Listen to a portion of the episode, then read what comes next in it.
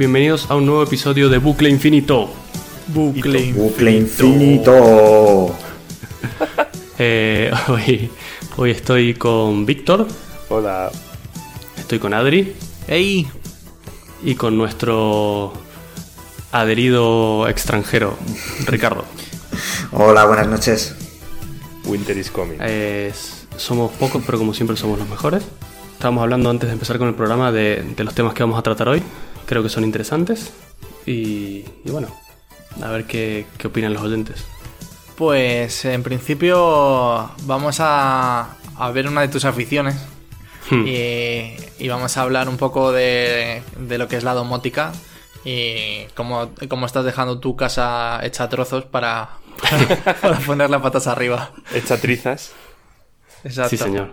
Primero la desmontamos y luego veremos si sobran piezas.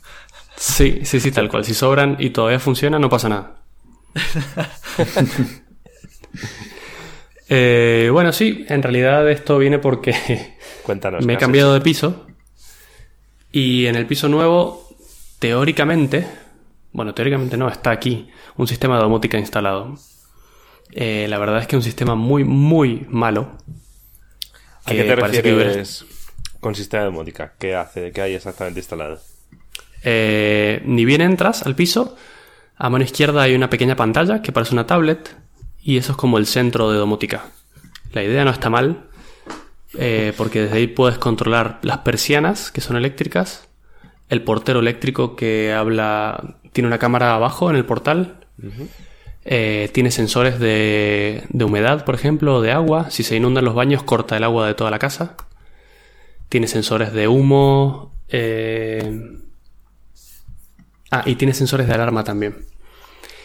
¿Qué pasa? Que todo ese sistema no está conectado a Internet de ninguna forma. O sea que toda la gracia que podría llegar a tener no existe. Claro, toda la gracia de poder controlarlo desde fuera de casa. Claro, claro, tal cual. Eh, lo único que tiene es un método de comunicarse con el exterior por medio de mensajes de texto o de llamadas telefónicas. O sea, es como ¿En fabricado en Joder. 1990 o una cosa. Siglo XXI. Sí, sí. Manda un sea, SMS decir, al pero- 5544 y te bajaré las persianas. Eh, exactamente. Eh, ¿es- ¿Eso es así en serio? O sea, Es decir, así, sí, sí, sí. ¿Hay un número dedicado a recibir mensajes de texto para, para mover tus persianas? No, es tengo que mandarlos al número de mi casa. No sé muy bien cómo va. Eh, también puedo hacer llamadas al número de mi casa y lo configuras para que si suena el teléfono cuatro veces y no lo coge nadie, eh, te atiende el sistema de domótica directamente. Es muy, muy Ah, retro. Ah, qué bueno. Lo peor qué es bueno, que este piso tiene, no sé, tres o cuatro años. No sé por qué han puesto ese desastre, la verdad. Pero a ver, es que cuidado, eh, estamos confundiendo aquí un pelín eh, lo que es domótica con el Internet de las cosas, ¿eh? O sea, es decir, que no Vale, vale. todo tiene por qué estar conectado. Es cierto que a día de hoy parece ridículo pensar que un sistema de domótica no lo pueda controlar desde Hong Kong con mi móvil, pero... Claro, Sí, ridículo. Claro, sobre todo cosas como la calefacción, que no sé si también estará. Sí, perdona, no lo dije, pero está. Está la calefacción Claro, y el aire acondicionado de. Quiero llegar a casa y que esté calentita cuando llegue, pues la pongo media hora antes, desde cuando salga de trabajar o algo así. Vale, pero tiene cosas como, por ejemplo, eh, puedo programarlo para que, de hecho, por día de la semana, para que se encienda y se apague la calefacción, pero tiene los termostatos aparte y son manuales. Es decir, la puedo encender y la puedo apagar, no puedo medirla. ¿Qué? ¿A quién se le ¿Cómo me- ocurre? O sea, Bueno. ¿cómo medirla? Claro, no puedo cambiarla, es decir, si de hecho el termostato es una ruedita analógica que la pongo en 22 grados, por ejemplo, y ahí está. Si apago la calefacción, se apaga a 100%. Si la enciendo, se pone a 22 grados, no puedo modificar la temperatura. Ah, vale, solo puedes encenderla, apagarla y cogerá la temperatura de la ruedita Eso es. eh, manual que tenga. Eso puesto, es. ¿no? No es Eh, capaz de leer una temperatura eh, digital o por alguna manera. Exactamente. Por otro lado, la casa tiene sectores de calefacción, las habitaciones, el salón, la cocina. Y no puedes elegir un sector. O apagas todo o enciendes todo. O sea, es claro. acojonante. Después, casa grande, claro. las persianas, son seis persianas en total. O las bajas todas o las subes todas a la vez. Hostia. No puedes elegir ninguna, o sea. Para está hecho está media. bien, ¿eh? Está hecho media. Pero me encanta porque yo ahora te estoy imaginando diciendo, voy a mandar un mensaje a mi casa para subir Todas las persianas. Ay, Dios. Sí, es, Qué es gracioso. como- Como preparados para el apocalipsis, bajando todas las persianas. Tal cual, defensas, lockdown no sé mode. qué. ¿Y ese sistema no lo puedes, eh, no se puede cambiar fácilmente o relativamente fácil? Eh, ahí debajo de la pantalla hay como una caja empotrada en la pared. Eso sí que está muy bien hecho. Eh, De todo lo que os cuento no se ve nada. Es decir, está todo cableado por dentro, muy bien hecho, todo integrado, está todo muy bien. Pero claro, esa caja es de una... Está hecho por una empresa española. Voy a decir el nombre para que nadie la use nunca. Se llama Dinitel. Eh, Dinitel. Dinitel. Eh, hacen cosas de domótica, pero de hecho hasta la propia página es retro. Eh, me dijeron que hay un módulo de Wi-Fi, pero que no lo tienen desarrollado del todo todavía. Cuando lo tengan va a costar 200 euros para que lo integren. Eh, nada, es un, Sí, un paso señor. atrás para la humanidad, básicamente. Entonces, ¿qué, qué he hecho? He decidido eh, aprovechar un poco de las cosas que hay, como por ejemplo las presiones eléctricas, y hacerlas un poco más inteligentes. Y aquí es donde entra el tema de Internet de las cosas que dice Adri. Claro, justo, o sea, es decir, ahora es cuando tú lo que quieres es poder controlarlo, ¿no? Es decir, hacerte una mini aplicación o algo así en el móvil y poder decir, hey, quiero que mi casa hoy esté calentita Claro, antes de llegar. exactamente. Entonces, bueno, hay cosas en las que no me puedo integrar. Por ejemplo, el tema de apagar la calefacción en toda la casa es una limitación de cómo está cableado el sistema. Es decir, no, no es una limitación de software. Claro. Y por ejemplo, lo de, lo de subir y bajar las persianas eh, todas o ninguna. ¿lo podrías apañar? O, Sí, de hecho ya lo he arreglado, eh, pero lo he hecho con un sistema externo. Y esto es con unos switches que he comprado en AliExpress, que se llaman Sonoff. Son muy famosos porque son muy baratos y muy buenos. Eh, tienen el tamaño de una caja de, de qué te puedo decir, de una caja de fósforos o una cosa así. Ah, Eh, y vienen. Sí, para los españoles una caja de cerillas. Eso mismo de cerillas, perdona. por eso Víctor Gracias dijo, por la "Ah, traducción, Adri. Eh, eh, Vi- Víctor se quedó en plan, ¿qué son fósforos? Necesitamos un traductor, por favor.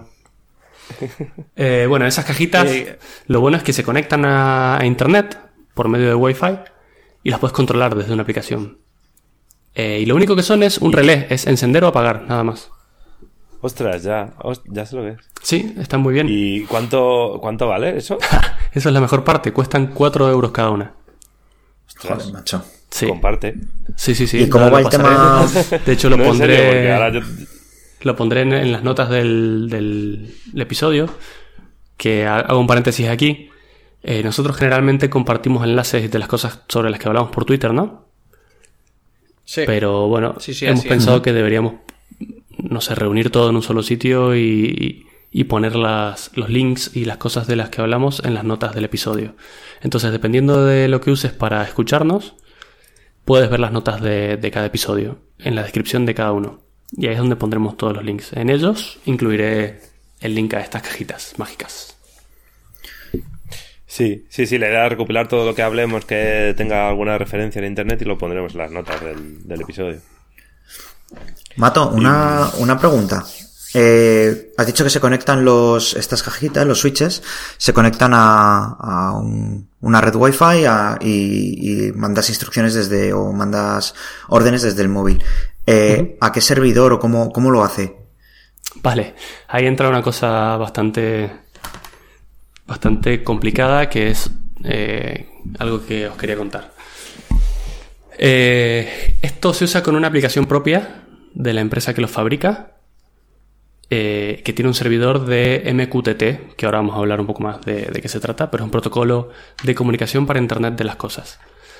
¿Qué pasa? Que cada vez que yo, por ejemplo, quiero subir una persiana, tengo que desde la aplicación darle un botón, eso va a los servidores de China de esta gente y vuelve hasta mi casa, a mi Wi-Fi y me abre la persiana. Eso para mí es instantáneo, o sea, no, no es que tenga delay ni nada. Pero claro, esto tiene algunas limitaciones bastante importantes, como por ejemplo, si yo quisiera vincularlo con otra cosa, como por ejemplo, si yo llego a casa, que cuando mi móvil se conecta a Wi-Fi que se abran solas las persianas sin que yo tenga que hacer nada. Pues eso no lo puedo hacer porque la aplicación es propia de ellos.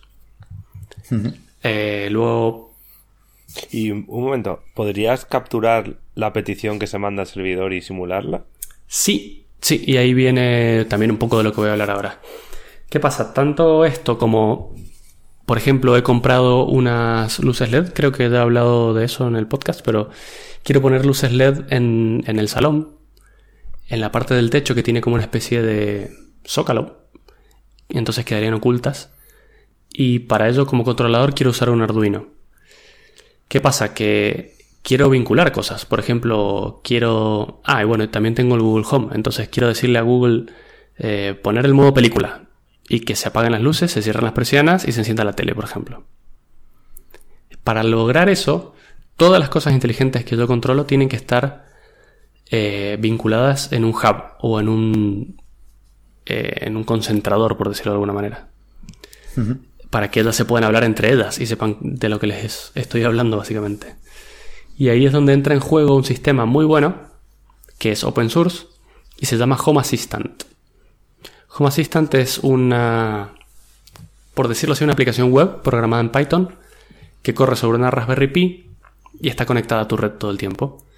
Entonces todas las cosas que tengas, ya sean las persianas, ya sean las luces, ya sea el Google Home, ya sea un Chromecast, todo se conecta a Home Assistant. Entonces es genial, porque eso te permite eh, interactuar con todas las cosas a la vez y hacer scripts y hacer automatizaciones y hacer un montón de cosas súper interesantes. Vale, en un nivel de complejidad de 1 a 10, siendo 1 un yayo que, se, que lo único que puede hacer es marcar números en el teléfono y llamar, y un 10 siendo una persona que controla bastante de Internet y es capaz de, no sé, prácticamente de montar un servidor en Internet, ¿cuál crees que es la complejidad de esto? Pues aquí en realidad eh, hay tanta complejidad como le quieras poner básicamente. Para empezar, deberías tener de un nivel del 1 al 10 un 5 probablemente o un 6.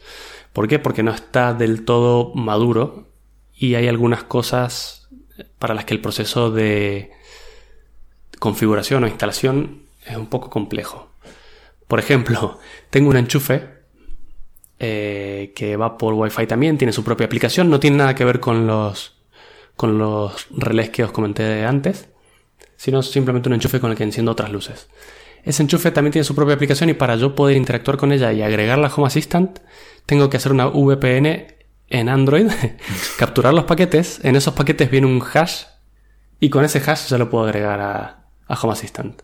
Entonces, bueno, dependiendo de cómo lo encares. Eh, luego hay un montón de cosas que son plug and play con, con Home Assistant. Entonces, si para alguien que va a empezar de cero y, quiere montar algo con Home Assistant, lo que tiene que hacer es ver qué cosas son compatibles con Home Assistant y empezar a comprar esas. Es la manera más fácil. Eh, en cuanto a los enchufes que decía AliExpress, al final, un enchufes. ¿Qué son? ¿Son enchufes? No, perdona. Eh, no son enchufes, son una cajita que tiene cables de entrada y cables de salida. Ah, en los cables de entrada le pones 220 volts, que es lo que lo alimenta y lo mantiene despierto. Y en la salida lo que quieras controlar, también a 220 volts. Entonces lo único que hace es un relé, pasar corriente de un lado a otro. Ok. O sea, al final entra 220 y salen 220. Eso Lo que hace es interrumpirlo dentro. Tal cual. De hecho, las de las persianas son unos especiales que se llaman Son of Dual porque tienen dos relés. Porque yo necesito uno para bajarlas y otro para claro, subirlas. Necesitas como dos estados.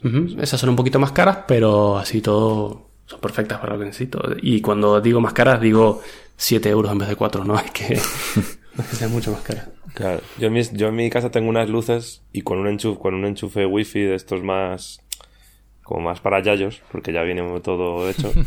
y, y hace lo mismo, al final o le da la luz, o abre la luz o cierra la luz.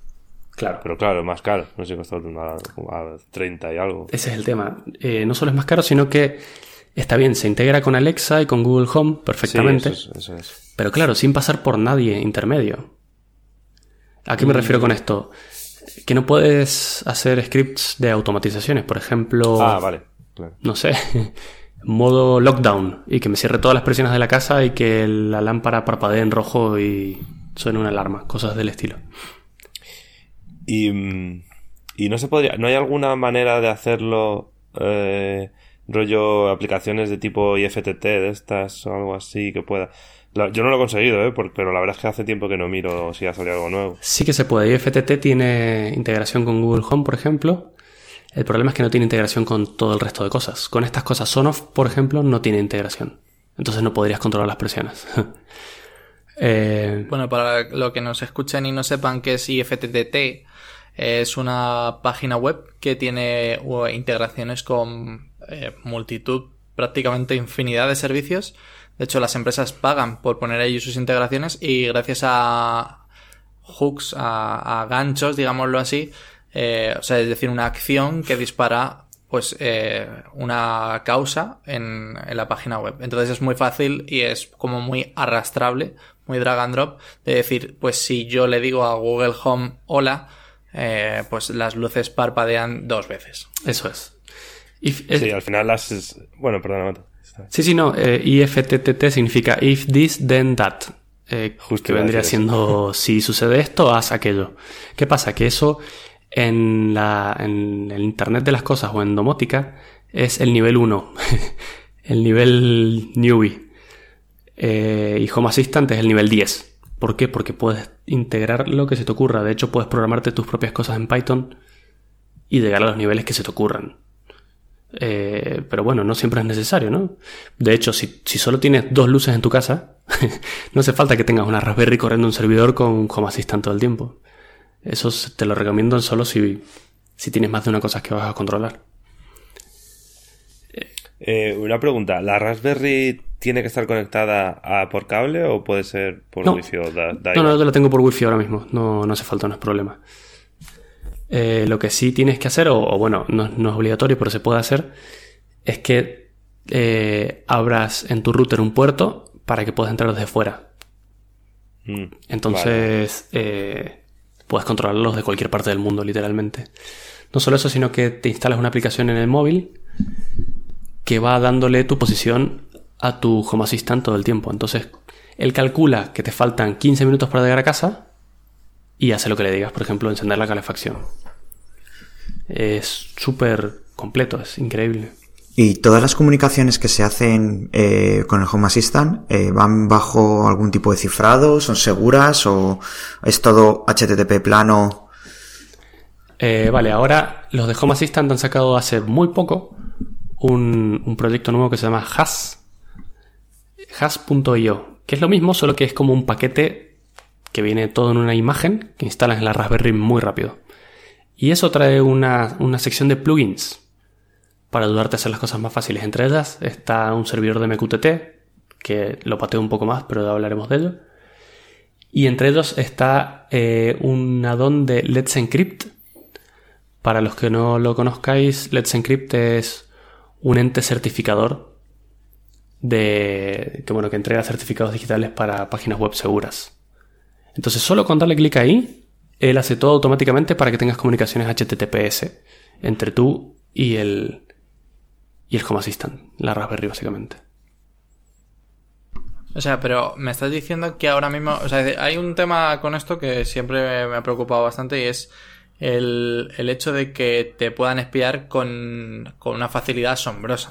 sí. Porque ya no me hace... No, el problema está en que ya no me hace falta eh, saber... eh, o sea, es decir, no me hace falta espiarte, digamos, o sea, no me hace falta ponerte un detective privado para conocer tus, tus hábitos. O sea, es decir, sé prácticamente cuándo enciendes la luz, cuándo apagas la luz, cuándo vas al baño, cuándo te levantas del baño. Es decir, es ese tipo de cosas. Y el problema de lo que me estás diciendo ahora mismo es que desde fuera estás enviando toda tu información a Home Assistant En plano. de manera pública. Espera, espera, espera, espera, espera, espera. Es que hay, hay algo que no he dejado claro. Ahora, Home Assistant está corriendo en mi Raspberry Pi.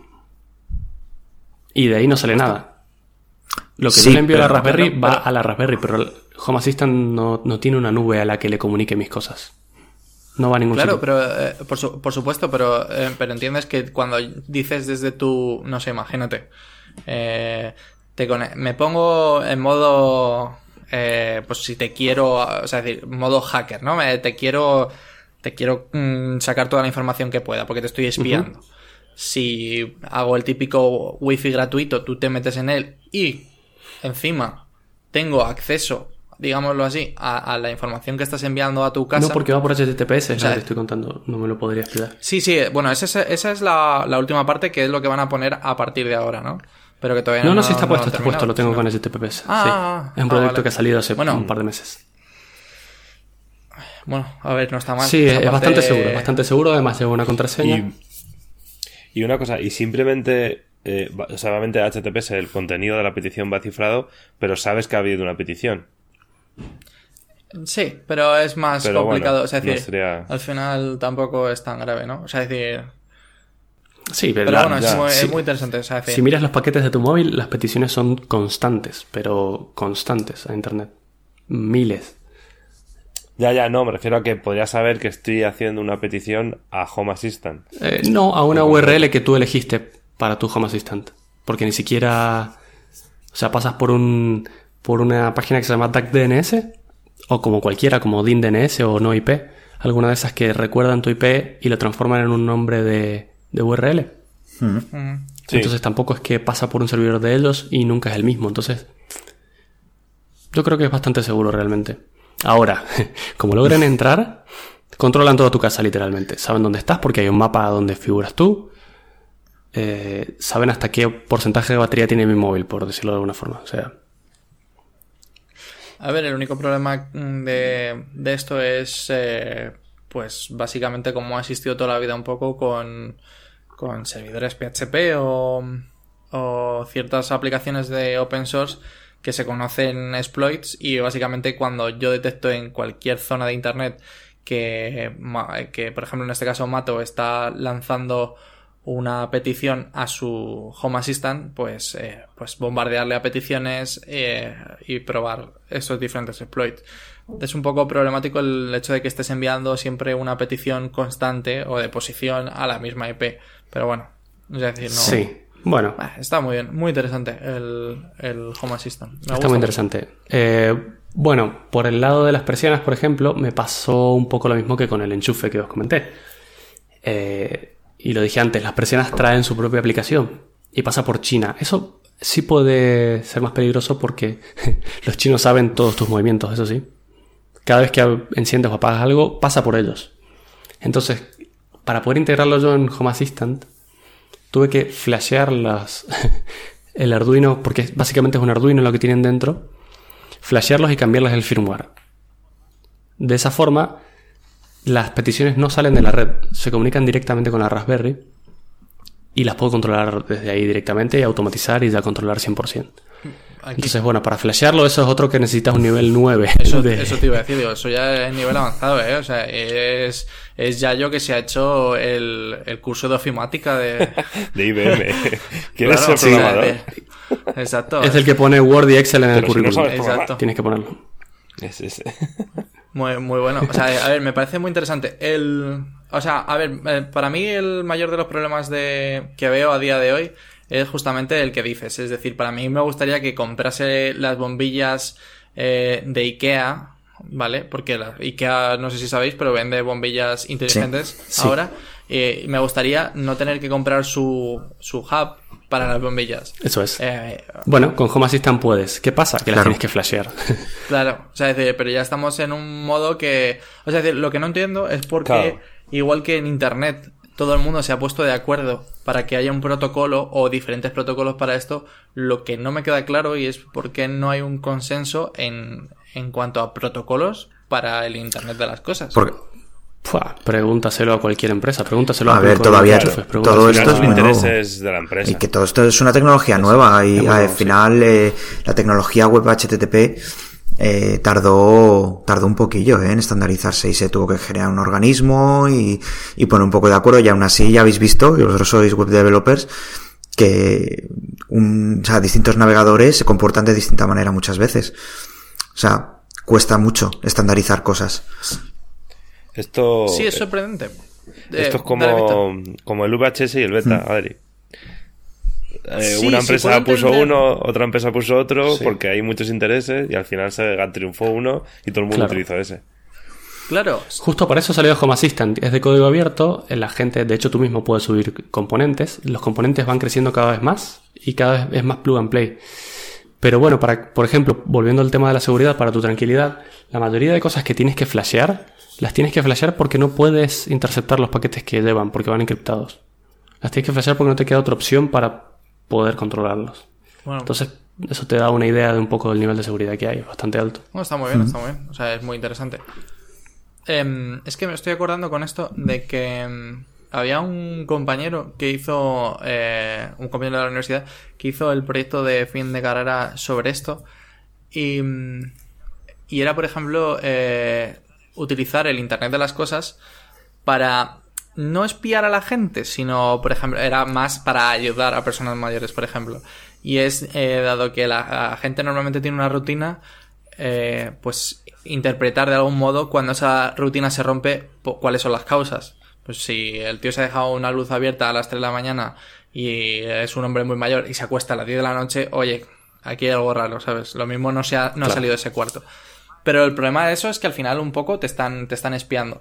Y creo que eh, asistentes virtuales, como puede ser en este caso Google Home, o que tienen, que tienen prácticamente, como dice Mato, un hub, por así decirlo, dentro de ellos, y son capaces de conectar con muchas cosas que tienes en casa automáticamente, te pueden estar espiando. Mm.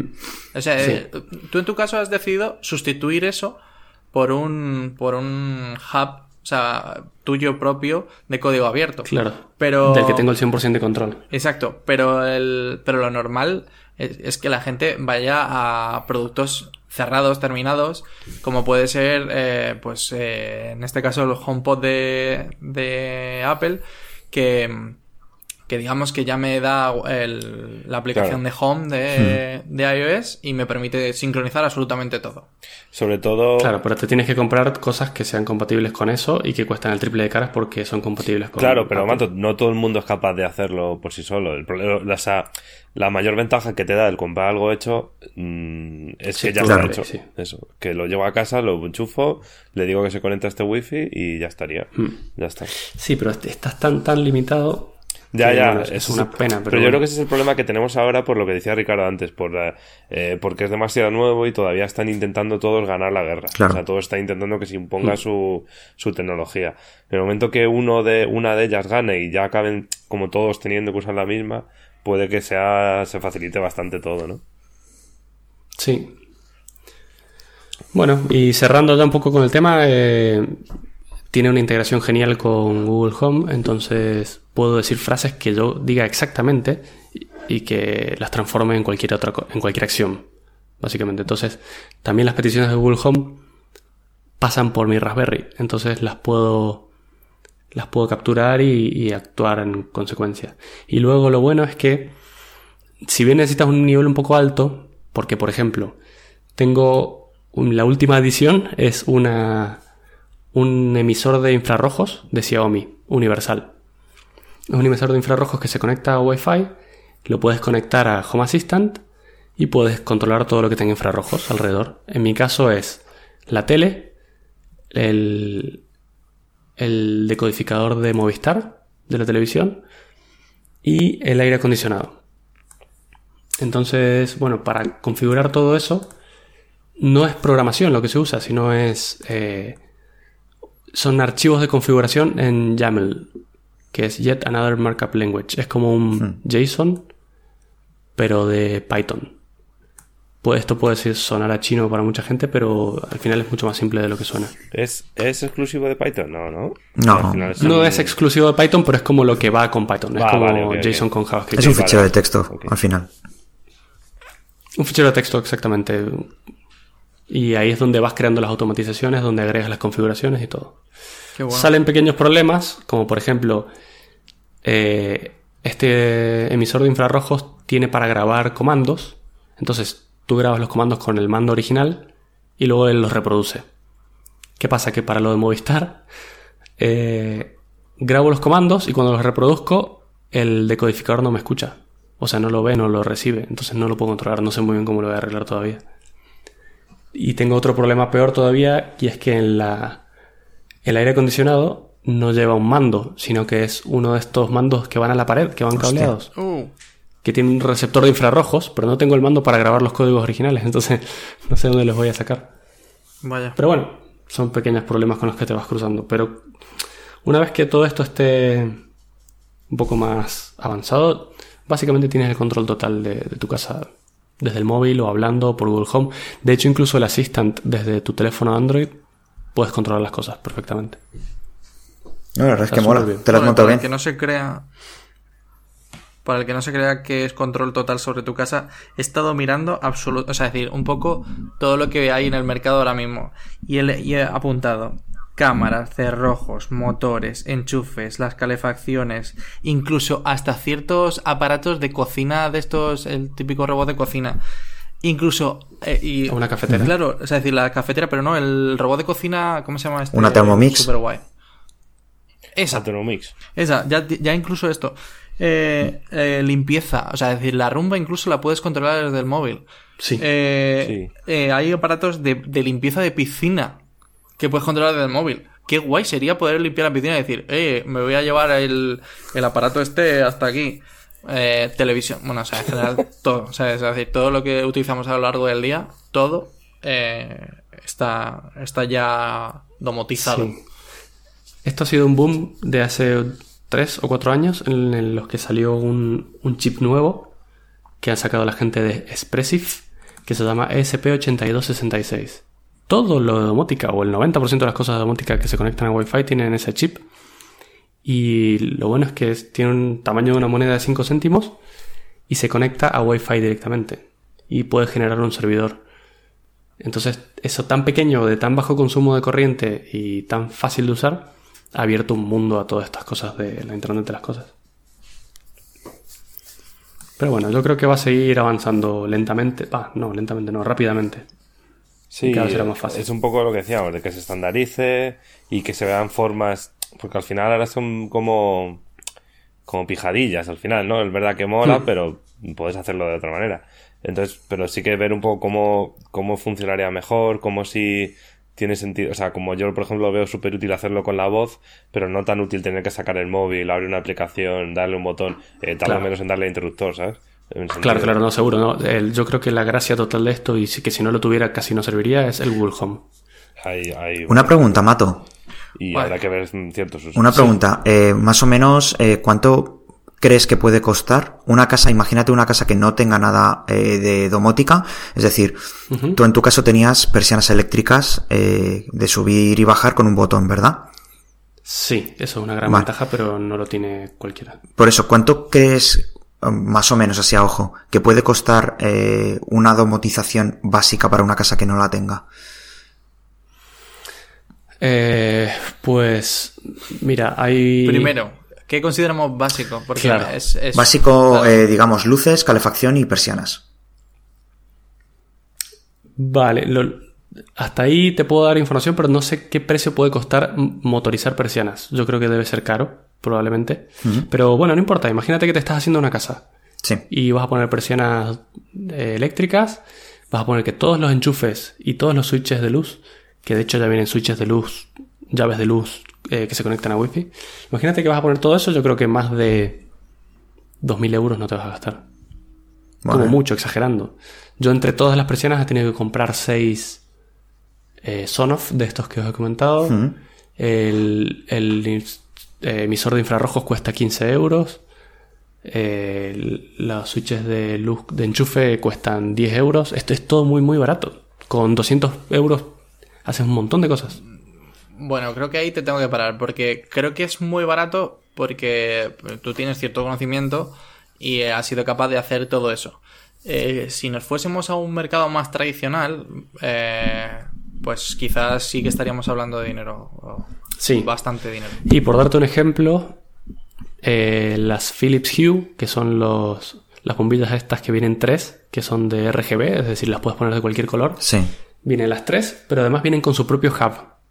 Sí, es un, que vendría siendo- un propietario. Claro, vendría ocupando el lugar de mi, de mi Raspberry. Eso solo cuesta 170 euros. Y yo he comprado 20 metros de tiras LED RGB. Es decir, que puedo controlar cada píxel del color que yo quiera. Y eso me ha costado 80 euros. Entonces sí, si vas a comprar cosas plug and play van a costar muchísimo más caras que, que algo que te hagas tú. Pero bueno, es que además apréndelo. si eso es lo divertido, es divertido hacerlo. es más divertido el proceso que usarlo luego. Incluso, para mí por lo menos. Claro, es que eres una persona muy especial, Mato. Pero y con mucho tiempo libre. Pero, no. Claro, no. El problema está en que creo que hay mucha gente que efectivamente ve eh, esa facilidad, pero no quiere pasar por el, por el ahorro de trabajo de, de, flashear enchufes para poder meterlos en su Google Home. Y en ese caso tienes que pasar por el aro y, y abrir la cartera, sacar euros. Claro, es que, es que mm, por ponerte un ejemplo, creo que los que se venden aquí, que son los, los With 5 o algo así, no sé cómo se llaman. Los enchufes esos, eh, cuesta cada enchufe, cada enchufe 30 euros. Claro, y esos son los baratos. Justo. Y eso, claro, y esos son los, más baratos que existen en el mercado aquí. Y son más baratos, eso es. Es que, o sea, es una, es una burrada. O sea, imaginad cuántos enchufes tenéis a lo largo de vuestra casa que seguro que utilizáis prácticamente todos. Claro, es que eso es lo que más bronca me da. Es que no solo es caro, sino que además es un enchufe tonto. Porque tiene una sola aplicación solo para él. Y para encender un enchufe tienes que abrir la aplicación y darle un botón y no puedes integrarlo con nada más. Pero bueno. A ver, hay ciertas, hay ciertos, eso por eso hablaba de hay ciertos hubs de estos, pues mm, cada día más, eh, pues la aplicación Home de Apple o, o, eh, el Google Home, hay cada vez más integraciones con ellos. Mm, sí. Es cierto que sigue siendo muy caro, pero bueno, muy interesante. Claro. Al final, cuando eso podrás hacer un vídeo de tu casa y se lo enseñaremos a, a la poca gente que nos escucha. Me parece bien, sí. ¿Sabes?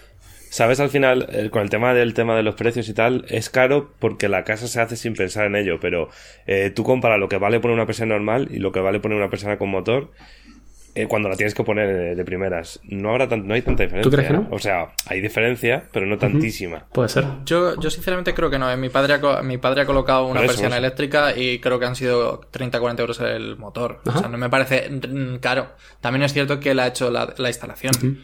Pero, a ver, o sea, es un poco, sí, efectivamente, hombre, una instalación eléctrica me parece más sencillo, pero bueno. Está bien, pero bueno, si quieres que tu casa sea un poco menos tonta y más inteligente, son cosas que puedes ir agregando.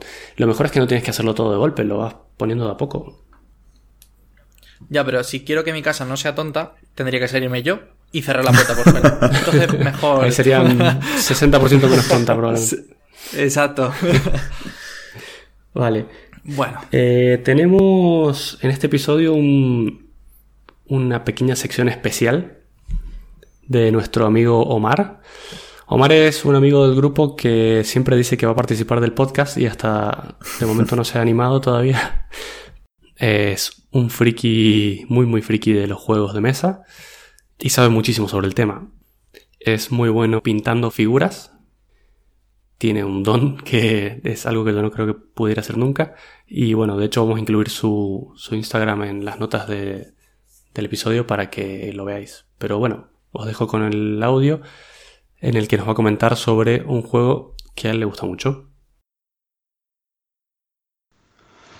Hola chicos, voy a hablaros de Pandemic Legacy temporada 2, ¿vale? Es un juego cooperativo para 2 a 4 jugadores de más de 14 años, una duración aproximada de 60 minutos y un PvP de 75 euros.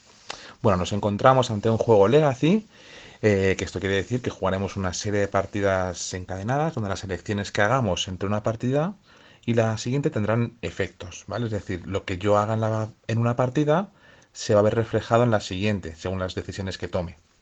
Además de esto, iremos transformando el tablero en los componentes de juego. ¿Cómo? Pues con cosas tan chulas como romper cartas, poner pegatinas, pintar, abrir cajas cuando se nos diga, etc. ¿Vale? No os digo más para no haceros spoilers el juego dura entre 12 y 24 partidas, ¿vale? Porque ahora, ahora os cuento un poco la ambientación, pero se nos, se nos pone ante la situación de, de jugar 12 misiones para recuperar el mundo y cada misión tendremos dos intentos, ¿vale? Dos, dos partidas para intentar superar cada una de las misiones. Lo normal es que jugamos entre unas 16 y 20 partidas, ¿vale? Lo que es un, un buen número y no. Después de, de que acabemos esas 20 partidas, 16 partidas, no se puede jugar más. Así que valorarlo bien, pero vamos, yo creo que 75 euros por 20 partidas con las horas que nos puede dar está bastante bien. Bueno, como todos los juegos de la saga Pandemic, nos encontramos ante la responsabilidad de salvar el mundo, aunque esta vez, más que salvarlo, lo que nos toca es recuperarlo. Y bueno, esto también se verá afectado en las mecánicas del juego, ya que varían ciertas cosas. La ambientación, pues bueno, no puede, no puede ser mejor. Estamos ante un mundo posapocalíptico y como hemos dicho, nos toca recuperar lo que queda de la civilización. Como veis, un, giro un tanto diferente ante las eh, diferentes versiones que hay de, Pandemic, que los que ya sabéis, pues hay, hay varias diferentes. Y bueno, en cuanto a diseño de mecánicas, pues no, no varía demasiado. Sí que es verdad que muchas de, sus, de estas mecánicas se han visto eh, modificadas o invertidas para adaptarse a esta, a esta ambientación.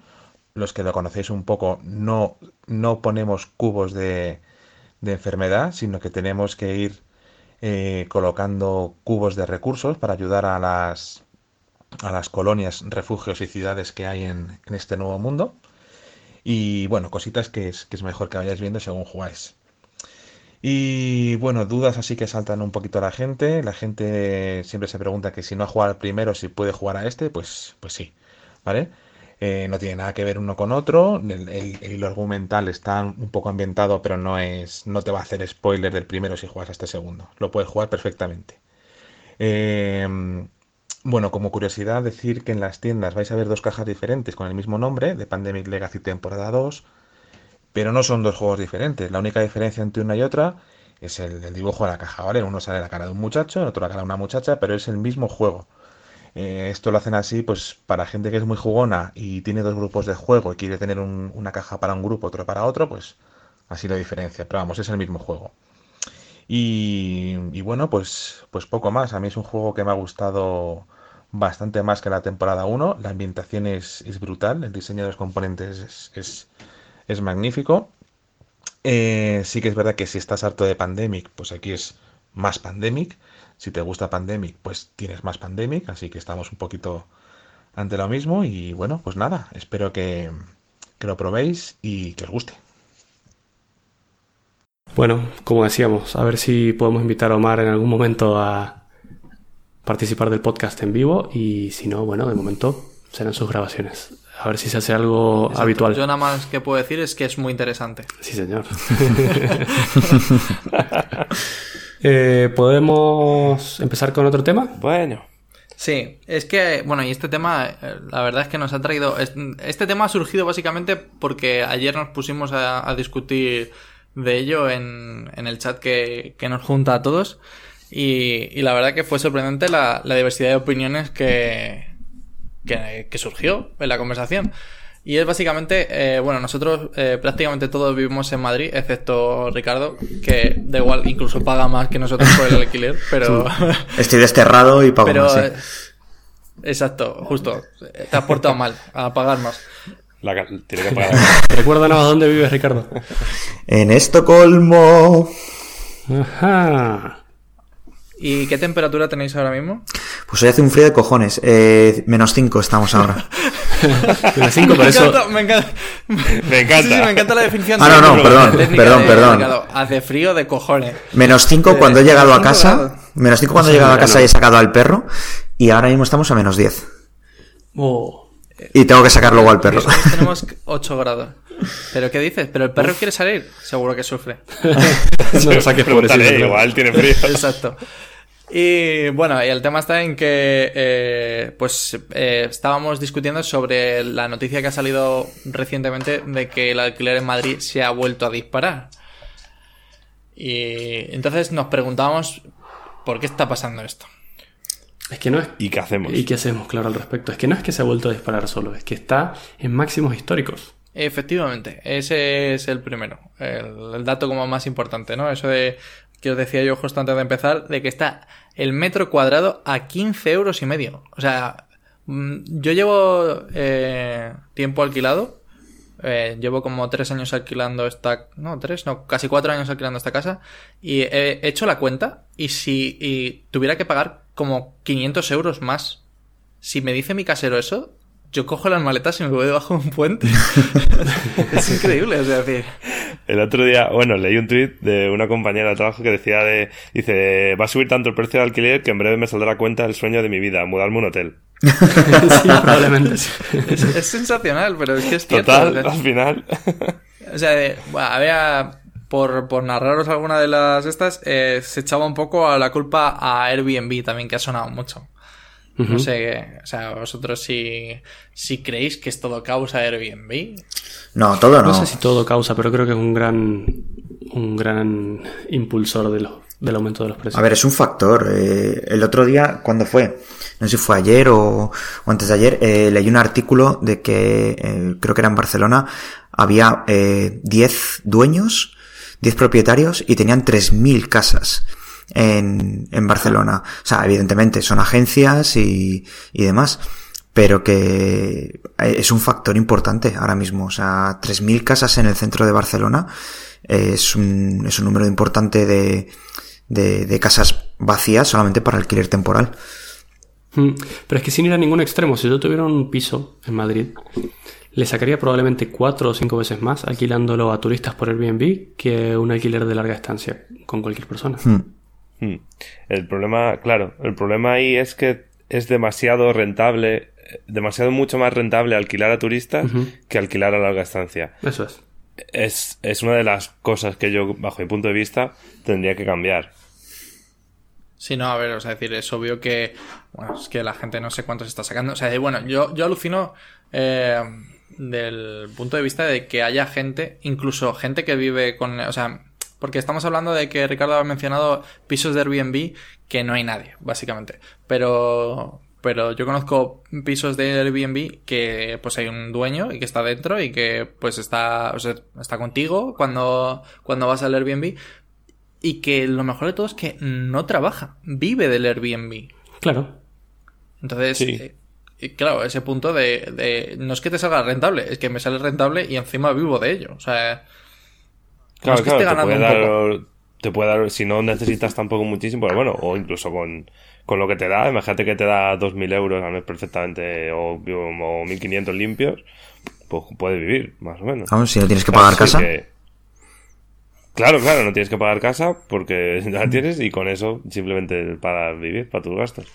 Claro, y en mi opinión eso causa que los pocos que quedan alquilando pisos de... Bueno, pocos, una forma de decir, ¿no? Pero los que quedan alquilando pisos para larga estancia van a aumentar los precios, porque ellos también quieren que les sea rentable. Entonces, eso es una bola Claro. que no para de crecer. Al final, eh, una de las cosas, claro, porque hay gente que dice, que, o sea, que lo decís el otro día también, que eh, bueno, pongamos límite a los precios del alquiler.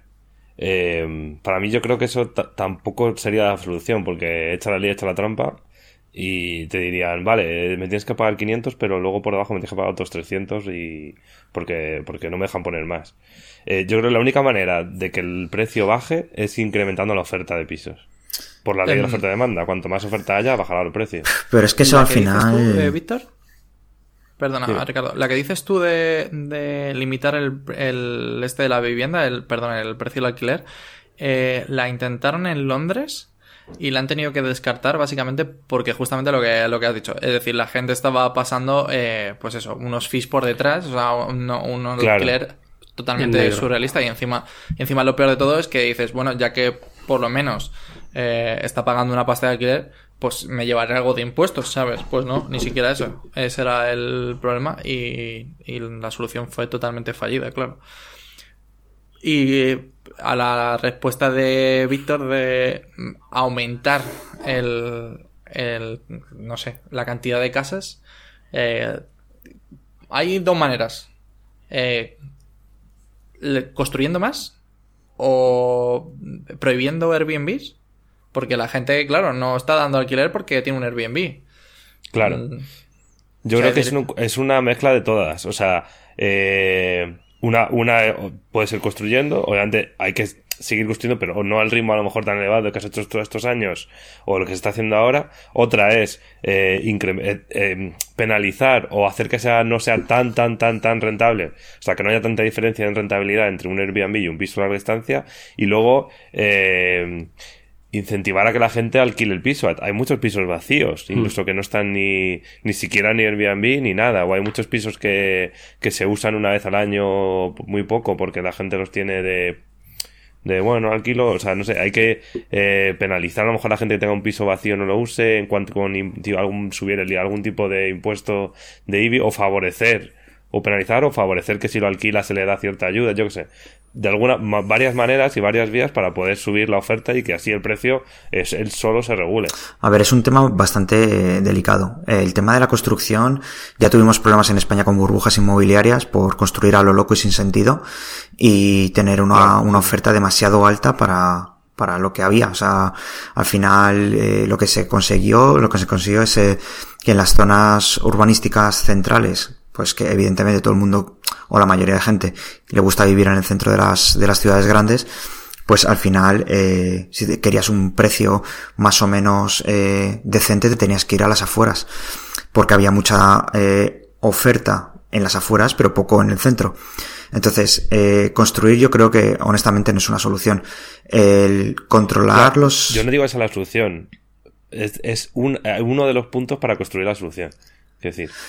pero es que yo creo que al final conseguiríamos tener otra burbuja inmobiliaria como tuvimos en España, eh, con un sector como es la, la construcción, eh, ingenieros, bueno, arquitectos, eh, ingenieros de obras públicas y demás, que al final eh, ha habido una repercusión muy fuerte en España con, con el sector de la construcción, por, por eso, culpa de la burbuja inmobiliaria por, por construir sin mesura. Claro, sí, sí, sí, sí, a ver si yo estoy de acuerdo. O sea, no puedes hacer otra burbuja, pero me refiero que, que tienes que coger todas las formas que hay de incrementar la oferta y hacer un poquito de todas. Obviamente lo que no puedes hacer es lo que se hizo de, pum, vamos a construir a lo loco, vamos a, subieron los precios, fue toda una locura, lo que tú dices, eh, profesiones enteras, generaciones enteras de, hmm. de, profesionales, de arquitectos que se fueron a la mierda, entre comillas, eh, no puede ser. O sea, obviamente hay que hacerlo todo con sentido, ¿no? Como en plan de, mm, venga, mm, hay que aumentar la oferta, ¡pum! Venga, vamos a construir casas como si no hubiera mañana. Eso no puede ser. Y luego otra es el, el precio de la compra. ¿Habéis visto cuánto está un, piso en, Madrid? Comprar un piso es, es increíblemente absurdo. no solo es absurdo, sino que la alternativa al alquiler es, es comprar. Pero claro, para poder comprar un piso cualquier banco para darte una hipoteca te va a pedir entre el 20 y el 40% del valor de ese piso. ¿Quién tiene ese dinero? ¿Cuánto cuesta un piso promedio o relativamente barato en Madrid? ¿250.000 euros? Más. Depende de la zona. Relativamente barato, no, relativa, claro, relativamente barato, o sea, no, si nos vamos a un cuchitril, ah, bueno, cuchitril, perdón, que es un piso de alguien. Eh, eh, hablo de un piso de 30-40 metros cuadrados, puede costarte entre 150 y 200 mil euros, dependiendo de la zona. Pero es que eso es como vivir en una caja de zapatos, básicamente, pero bueno, supongamos 200.000. El 20% de eso, que es el menor de los casos, son 40.000 euros. ¿Quién tiene eso? 40.000 euros. Cualquier persona que conozcas, pues, probablemente cualquier persona que conozcas que se haya comprado un piso recientemente, si le preguntas, ese dinero se lo han dado a los padres, probablemente, una, como ayuda. Pero una persona, como es mi situación, que está sola, o, bueno, en pareja, pero, pero que no, tengo nadie que me deje 40.000 euros, eh, es imposible para mí comprar un piso. No cuentes conmigo, desde luego. decir, vamos, no, tengo para mí, me te voy a dejar encima 40.000 euros. Claro, eso es. Eh, sí, es increíble. De hecho, eh, es lo que dices, que como poco, como poco, te obligan a tener el 20%, que, que son 40.000 euros. Pero es que encima están justamente pidiendo que la gente tenga más para, para dar esa hipoteca con cierta seguridad. Hmm. Que digo, pero si te estoy, claro, cabrón, si te estoy dando la mitad del, del, precio de la vivienda, ¿sabes? Mm, ¿Qué seguridad quieres? Me he dejado todo. Entonces, aparte, lo único que creo que, que la compra, eh, que ahora está relativamente guiño, guiño, barata de Madrid, lo único que está disparando justamente es eh, lo que dice Víctor. Eh, un poco comprar pisos para alquilar. a turistas. Exacto, para hmm. alquilarlos a turistas, porque voy a conseguir rentabilizar mi piso muchísimo antes. Es decir, me lo voy a conseguir pagar.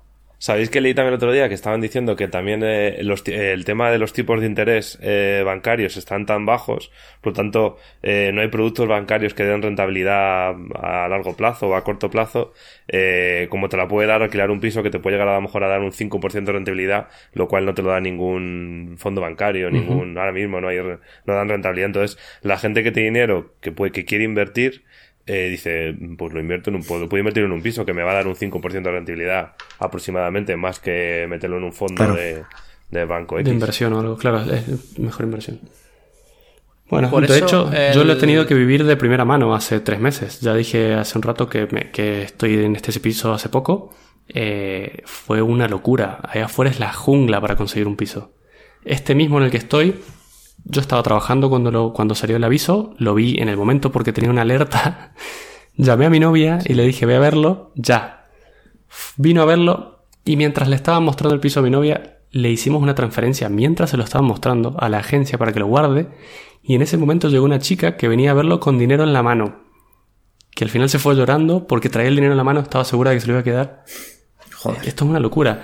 También nos han contado de pisos en los que la gente va y paga más de lo que el dueño pide.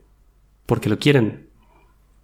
Eh, Sí. Eh, de hecho, en Ma- en Manchester están llegando a eso. a- a el primero que llega, o si llegan varios, se hace una especie de puja. Pero es que no solo eso, sino que antes de este, estuvimos en otro, en el que el dueño me pidió mi perfil de Facebook, mi perfil de LinkedIn, me pidió hacerme una entrevista, iba a hacer un open house y él iba a decidir de todas las personas que entrevistara con cuál se iba a quedar para alquilar su casa. Eh, me parece Un un, desfile de un modelos. poco extremo. ¿eh? Bueno, eso en, en Europa eso es así, ¿eh? No te creas. Una prueba técnica. Eso te iba a decir, Mato. En- de hecho, en Estados Unidos, eh, no sé si sabes que te piden eh, no solamente rellenar un formulario que suele ser eh, estándar por estado, y además eh, dar el, el credit rating, el... ¿Cómo se dice? Eh, Sí, pero eso es una... como una especie de, de- Sí, nivel de fiabilidad, por decirlo de alguna manera, de, de pago, de que tal eres como pagador. Claro. Claro, es decir, de, de, de tu crédito, cómo, cómo de bien lo has ido devolviendo. Es que hasta ahí te entiendo, pero ¿no te parece que el perfil de Facebook y de LinkedIn es ir un poco lejos? Eh, Matías, el, la- la- el- el formulario que tienes que rellenar eh, son, eh, pues eso, trabajo, cuáles son tus ganancias, eh, no sé, es decir, una, esto, o sea, una cantidad de información bestial. No lo sé, me parece un poco no- exagerado. Creo que para, creo que para alquilar, eh, a ver, creo que por un lado el, el, el que renta está un poco en una posición bastante jodida desde el punto de vista de que si se le mete cualquier lunático en su casa, le va a destrozar su casa. Y no lo puedes sacar luego, sí, eso es verdad. Y, eh, y, claro, efectivamente las leyes de hecho de España defienden bastante al inquilino. Entonces eh, es un poco peleagudo meter a cualquiera en, tu casa. Pero... Pero no sé. O sea, decir, es que es muy complicado. A ver, quizás tanto, no, pero un punto intermedio en el que yo te pueda pedir al menos mm, una nómina a ver si eres fiable, ¿no? Pues un, un poco como un banco. Bueno, sin ir más lejos, me han pedido eh, adelanto de, de alquiler de cuatro meses. Cuatro meses. Más uno de depósito, son cinco meses. Más uno de agencia, son seis meses. ¿Cómo, tío? He tenido que ir al banco a sacar un préstamo para poder alquilar un piso. ¿En serio, tío? Dime que eso no es una locura y mm, corto el podcast ahora mismo y me voy. O sea, pero... Drop, drop the mic. Pero, el balón en mí me lo- pero que me cojones, me estás contando dar seis, meses, tío. de alquiler por adelantado. Hostia, tío. Seis por adelantado. Más el actual. Por el que iba a entrar. Son Así. siete meses. ¿Y cuánto de ¿De fianza? dónde sacó esa pasta? O sea, Uno, o sea, son cinco, son cuatro de, eh, de adelanto, uno de fianza, cinco, y uno de agencia, seis, más el, el actual, siete. Pero que me estás contando. Y así es como Mato está pidiendo en el tren. Claro. Está para ver, para ver si se Oye, macho, pone. que yo 40.000 euros no te puedo dejar, pero yo si quieres 40 te los dejo, porque veo que estás jodido, macho.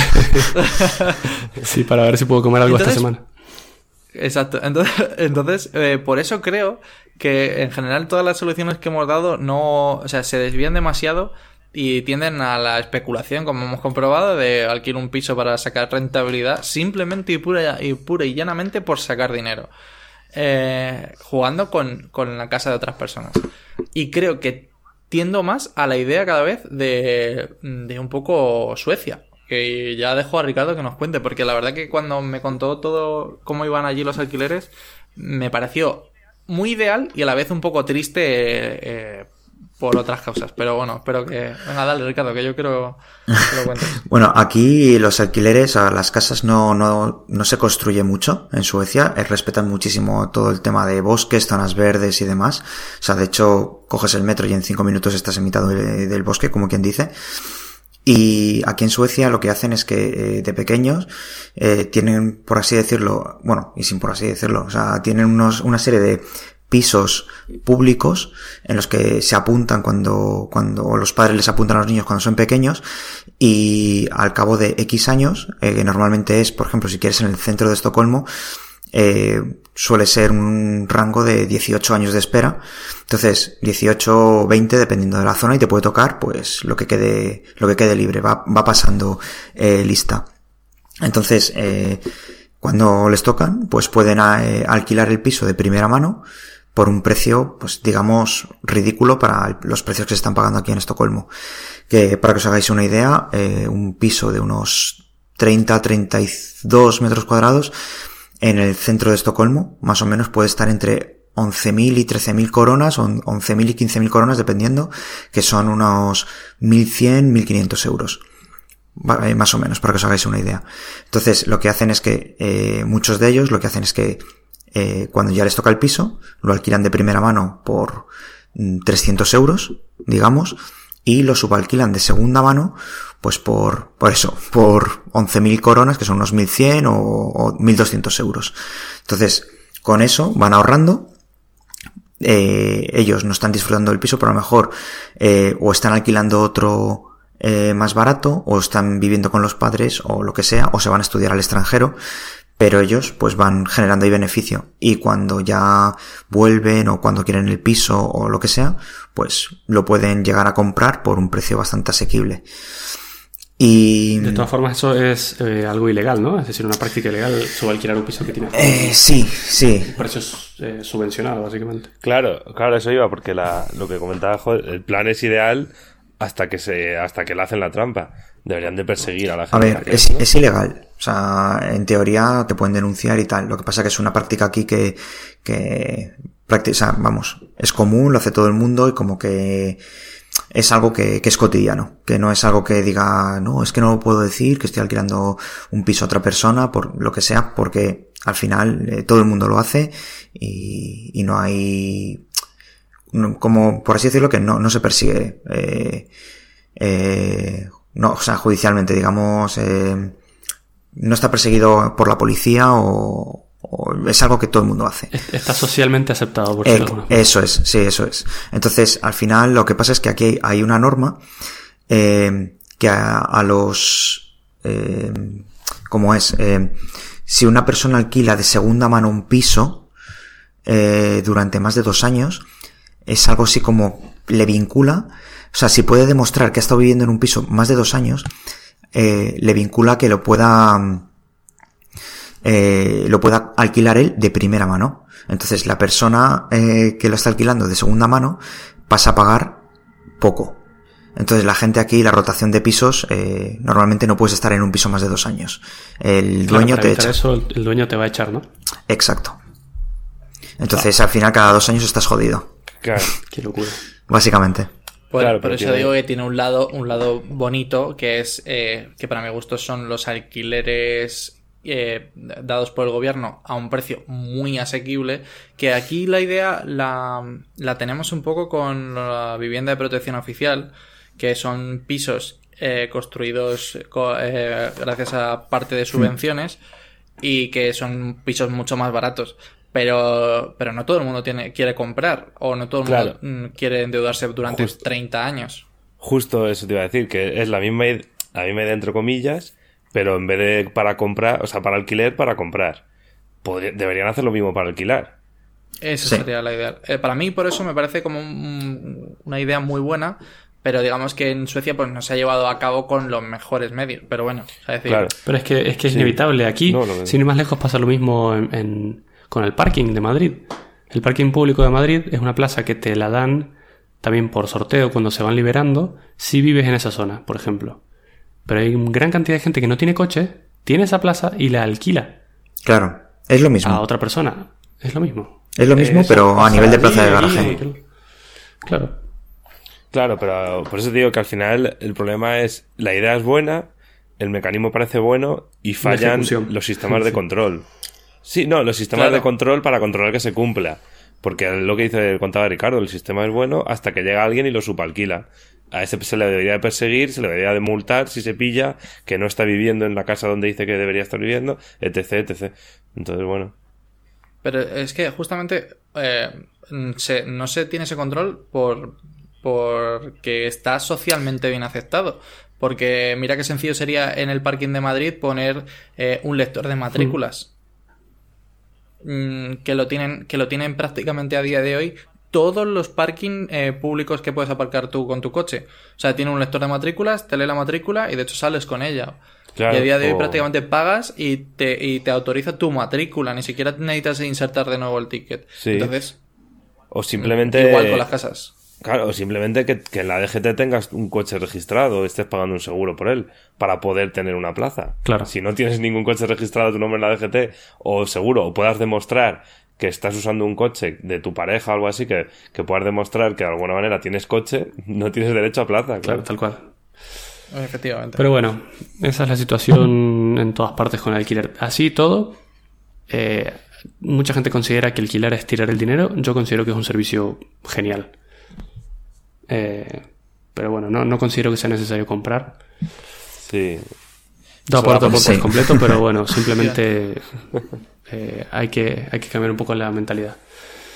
Pero bueno, no sé, veremos qué pasa en el futuro con este tema de los alquileres y, Sí. y a ver cómo sobrevivimos al asunto. Espero que nadie se tenga que cambiar de piso dentro de poco porque está la cosa muy jodida. Bueno, de momento tenemos casa todos. Yo he mirado, el pero. Pereza. Pereza dice.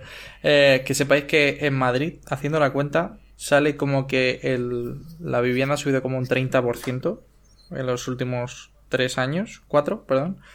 En, en Barcelona decían que había subido el 40%, el 40%, Es una locura. o sea, que bestialidad. Una ¿eh? locura. ¿Cuál va a ser la, la encuesta que vamos a hacer esta semana? Tendría que estar relacionado con esto, ¿no? Es verdad, es verdad. Bueno, no sé si con la domótica o con Ah, este. bueno. Bueno, l- eh, la semana pasada, la semana pasada, no, hace dos semanas, ¿no? Ya que grabamos el, Sí, episodio, bueno, el episodio pasado. Bueno, el episodio pasado preguntamos si eh, compraríamos criptomonedas a día de hoy, que estábamos hablando justamente cuando estaban prácticamente estallando. Ahora se han recuperado un poquito y prácticamente de, eh, el 75% de la gente nos dijo que no. Que O no sea compraría. bueno, no compraría. O sea, eh, queda, queda claro que no, que no era un buen momento. Claro. La Entonces, eh, efectivamente, es la temporalidad. Es decir, no sé yo cuánta gente le asusta la domótica. No sé si os parece eh, una buena Hmm. Sí, pregunta. Puede ser una Es buena decir, encuesta. Si se sentirán si controlados, quisieran- Exacto, privacidad. justo. O sea, pondrían, eh, podrías en tu casa a día de hoy toda la domótica que existe, porque os hablo de muchas cosas, ¿eh? Cámaras, cerrojos. Bueno, no, Sí, sí, me, todo, me- todo. me parece una, una pregunta todavía mucho mejor. Que yo creo que a la gente, incluso, por ejemplo, a Marta, que eh, mi mujer, le da miedo y es eh, un cerrojo en la puerta de casa de manera, eh, bueno, electrónico, por supuesto. Dice que no le gusta, que... que Hombre, es que, que a mí también ve- me da un poco de cosa. Un tan, algo tan crítico como un cerrojo. Cuando. Pero ¿no os dais cuenta que esto se utiliza en, en sitios donde la seguridad es altamente... Y, y os da miedo ponerlo en la, en la- en la puerta de vuestra casa? Lo que me da miedo, vale, pero te lo están utilizando en sitios en los que ah, están muy enfocados en seguridad, no un comprar un cerrojo en China y ponerlo en la puerta, ¿sabes? Que se conecta a un servidor de no sé dónde. Que se te corta la luz y, que de fuera. repente, ay, pues había un bug, vaya. ¿Ves? ¿Ves? Me parece una pregunta excelente. ¿Pondrías un cerrojo en la Sí, ¿no? puerta de tu casa? Eh, me parece un una cerrojo inteligente, Inteligente. abriendo comillas. Entre comillas. Efectivamente, ¿vale? Con, con entrecomillado, voy a poner entrecomillado. ¿eh? me parece una buena Bien. Perfecto. Muy bien, entonces creo que con esto podemos cerrar el episodio Sí. de hoy, ¿no? Sí. Sí. Sí. Muy Sí, bien. ¿no? Eh, bueno, como siempre, nos podéis encontrar en Twitter, en arroba bucleinf, Correcto. en Ahí dejaremos Facebook. la encuesta. Sí, Ahí en veremos la Facebook, encuesta. en facebook.com barra bucleinf y en, en ningún sitio más, ¿no? En Podbean, que supongo que es donde nos escuchéis, o en Spotify. Ahí, ahí. Ah, eso. Eh, que- Recordamos es que nuestro podcast ya está en Spotify, que no es cualquier podcast este, ¿eh? Exacto. Ojo. Ojo. Eh, Bueno, chicos. Y nada más, bueno. Eh, nos vemos en la próxima entonces. Sí, chavales. Correcto. Sí, eh, en la próxima espero, ¿no? En la próxima, pero... bueno, hasta la próxima. Un saludo. Espera, espera. Adiós. Venga, Chao. chao.